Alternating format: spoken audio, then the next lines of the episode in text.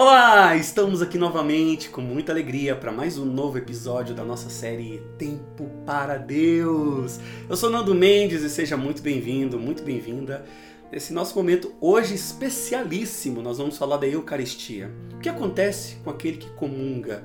Né? Nós que comungamos o Senhor sabemos os benefícios, as graças. Sim, Jesus é a fonte de todo bem, de toda graça. Vamos mergulhar hoje nessa palavra. Mas antes, fiz uma música para Eucaristia, queria começar cantando a primeira parte dela para você. Nada é melhor do que estar em tua presença, Senhor. Mergulhar com fé em tua palavra e em teu coração sagrado me alimentar do teu corpo santo e precioso sangue redentor.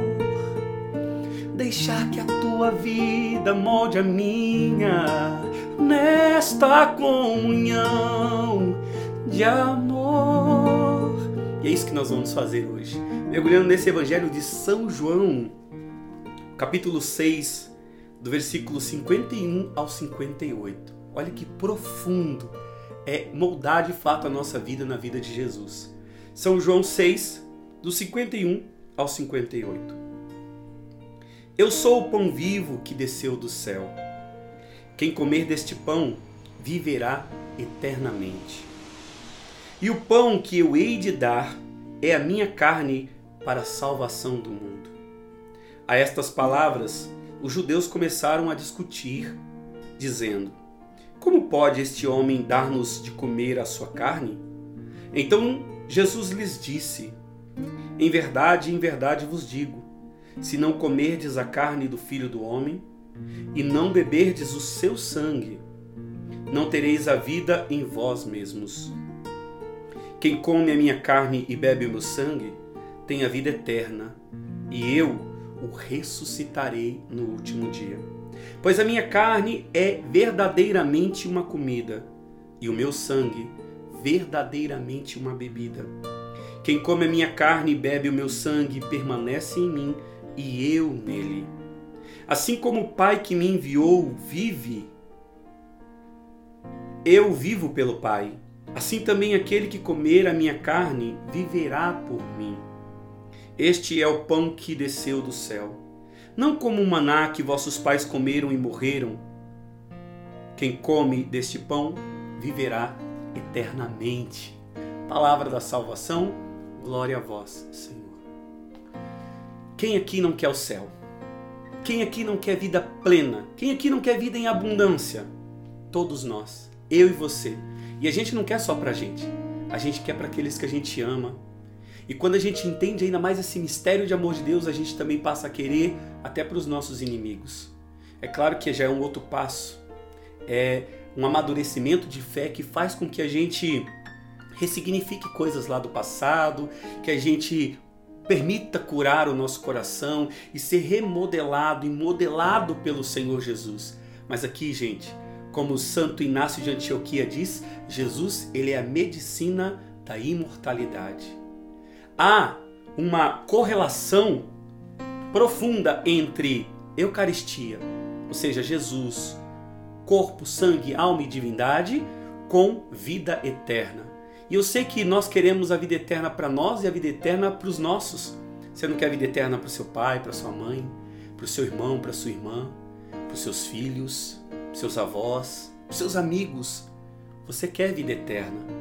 Mas aqui, olha o que Jesus está falando, e vamos entender bem essa palavra, porque a partir dela, nós, além de termos a vida eterna, quando nós compreendemos e quando nós abraçamos por meio da fé, como nós cantamos aqui, nós podemos ter essa vida eterna em Jesus, mas existe um caminho para isso. Existe essa correlação, mas é assim como existe a correlação entre um atleta e o seu objetivo final. E a palavra de Deus vem falar que eles correm, eles correm por é, uma coroa corruptível. E nós corremos por uma coroa incorruptível, é o céu, a nossa vida eterna. Ou seja, a gente deve se empenhar tanto quanto um atleta. Você imagina um atleta correndo, né, nas Olimpíadas lá e quer chegar no final e para chegar naquele final, para ele passar naquela bandeirada, né, e atravessar aquela faixa, ele teve que suar muito, ele teve que ralar, ele teve que se esforçar, ele usou de recursos tudo que ele podia para ele conseguir, porque ele sabia que aquilo tinha um valor enorme para ele. Nós também sabemos o nosso valor. O valor do cristão é o valor de Cristo, do reino de Deus. E nós sabemos que Jesus está falando, o versículo aqui que ele diz, o principal, sabe qual que é o centro desse versículo, desse, desse trecho? É o, capítulo, o versículo 55. Pois a minha carne é verdadeiramente uma comida e o meu sangue verdadeiramente uma bebida. Mas irmãos, é igual quando a gente recebe na Santa Missa, porque é o centro da nossa fé cristã, é o centro da vida do católico, é a Eucaristia. A gente sabe disso na cabeça, mas a gente precisa entender no coração. Porque há dois riscos aqui. O primeiro foram, dos judeus, vai dizer no versículo 52. A essas palavras os judeus começaram a discutir, dizendo: Como pode esse homem dar-nos de comer a sua carne? Ou seja, eles não entenderam de como Jesus falava da carne dele. Não entenderam essa mística a parte espiritual. Eles estavam tão presos nas vontades deles, nas regras, nas leis, nós vimos isso. E aqui eles não percebiam Jesus como o enviado do Pai. E aqueles que compreenderam, seus discípulos, puderam abraçar. E todos aqueles que compreendem podem abraçar a vida eterna com Jesus. E olha que lindo, Jesus está nos chamando a uma comunhão perfeita, profunda com Ele. Jesus que já nos revelou que o Pai nos ama tanto como ama Jesus. Ele veio para isso, ele veio para que o mundo seja salvo por meio dele. Sim, Jesus é o dom do Pai para salvar a humanidade, não como maná lá no deserto. Então há um equívoco aqui da gente achar, talvez assim, não, mas como? Né, pensar só na razão, a gente pensa, mas como comer a carne de Jesus? Mas também há um outro equívoco da gente achar que a gente só vai à missa, a gente comungou, cumpriu o meu preceito e eu não preciso fazer mais nada. Ok, estou tranquilo. Não é isso. Por isso que quando vai dizer assim, o Senhor esteja convosco, o padre fala, né? A gente fala, Ele está no meio de nós. Ide em paz, que o Senhor vos acompanhe. Esse acompanhe é porque a nossa missão começa a partir da Santa Missa. A missa é o local de se alimentar, de se fortalecer.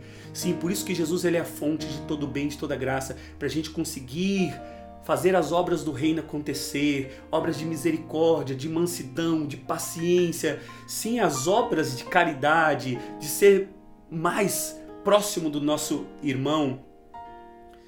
Né? Esse amor que precisa acontecer, no, que se dá no perdão, que se dá no bom relacionamento, na unidade. Essas obras, quem nos sustenta? Jesus. A Eucaristia, que sustenta a igreja. Irmãos, olha que lindo que nós estamos vivendo. Nós vamos pedir essa graça, primeiro da consciência. Depois nós vamos pedir entendendo que nós somos chamados a uma missão. Olha como o Pai, Jesus deu exemplo, como o Pai me enviou e vive em mim. Aqueles que receberem, comungarem do corpo de sangue de Jesus, vão também serem alimentados, estar em comunhão. Jesus vai viver em cada um de nós e também vai nos enviar. Tem coisa mais bonita, bonita do que essa? tem presente melhor? Sim, Jesus está chamando também a você como um dom. Se Jesus é o dom do Pai para a humanidade, é o alimento que vai saciar toda sede e toda fome, toda fome, toda sede também de justiça. Sim, Jesus está dizendo que através de você, o Pai e Jesus, no Espírito Santo, quer ser um alimento ali onde você está na sua casa. E você entendendo isso, e eu agora compreendendo mais profundamente essa palavra, quero fazer esse desafio a você. Leve, leve sempre cada um que você puder a compreender esse mistério da Eucaristia, porque se está ligado à Eucaristia, à salvação, à vida eterna, então aqueles que você quer que se salve, leve essas pessoas para a Eucaristia. Vamos pedir essa graça a Jesus agora? Meu Deus, quanta graça que o Senhor nos ensinou, que nós, a partir da Eucaristia, nós somos chamados a missão, a evangelizar e a levar salvação aos outros e abraçar essa salvação para nós. Vamos pedir isso ao Senhor. Se você puder agora, feche os seus olhos. Rasga o seu coração, abra o teu coração. Vai dizendo a Jesus agora as dificuldades que você tem para estar em comunhão com Ele. Sim, às vezes que você fica desatento enquanto você está participando da Santa Missa, todas as distrações que vêm, Jesus sabe, não é uma condenação, Jesus não te condena, mas Jesus te chama agora, te chama agora a essa unidade, a essa comunhão perfeita, profunda com Ele, que cura, que salva, que liberta, que envia e que dá, acima de tudo, a unção nas suas palavras, a unção nas suas atitudes. É o próprio Senhor que te capacita para evangelizar, para resgatar outras almas que estão distantes, talvez, do coração de Jesus. Jesus, da salvação. Sim, Jesus veio para os pecadores, Ele é o médico dos médicos. Sim, Senhor, nós pedimos agora, cura os corações feridos. E vem, Senhor, vem auxílio da nossa fraqueza. Nós clamamos agora, Jesus, misericórdia, vem sobre nós. Em nome do Pai, do Filho e do Espírito Santo. Amém. Muito obrigado por sua presença. Que maravilha estar com vocês aqui. Espero vocês no próximo episódio, tá bom?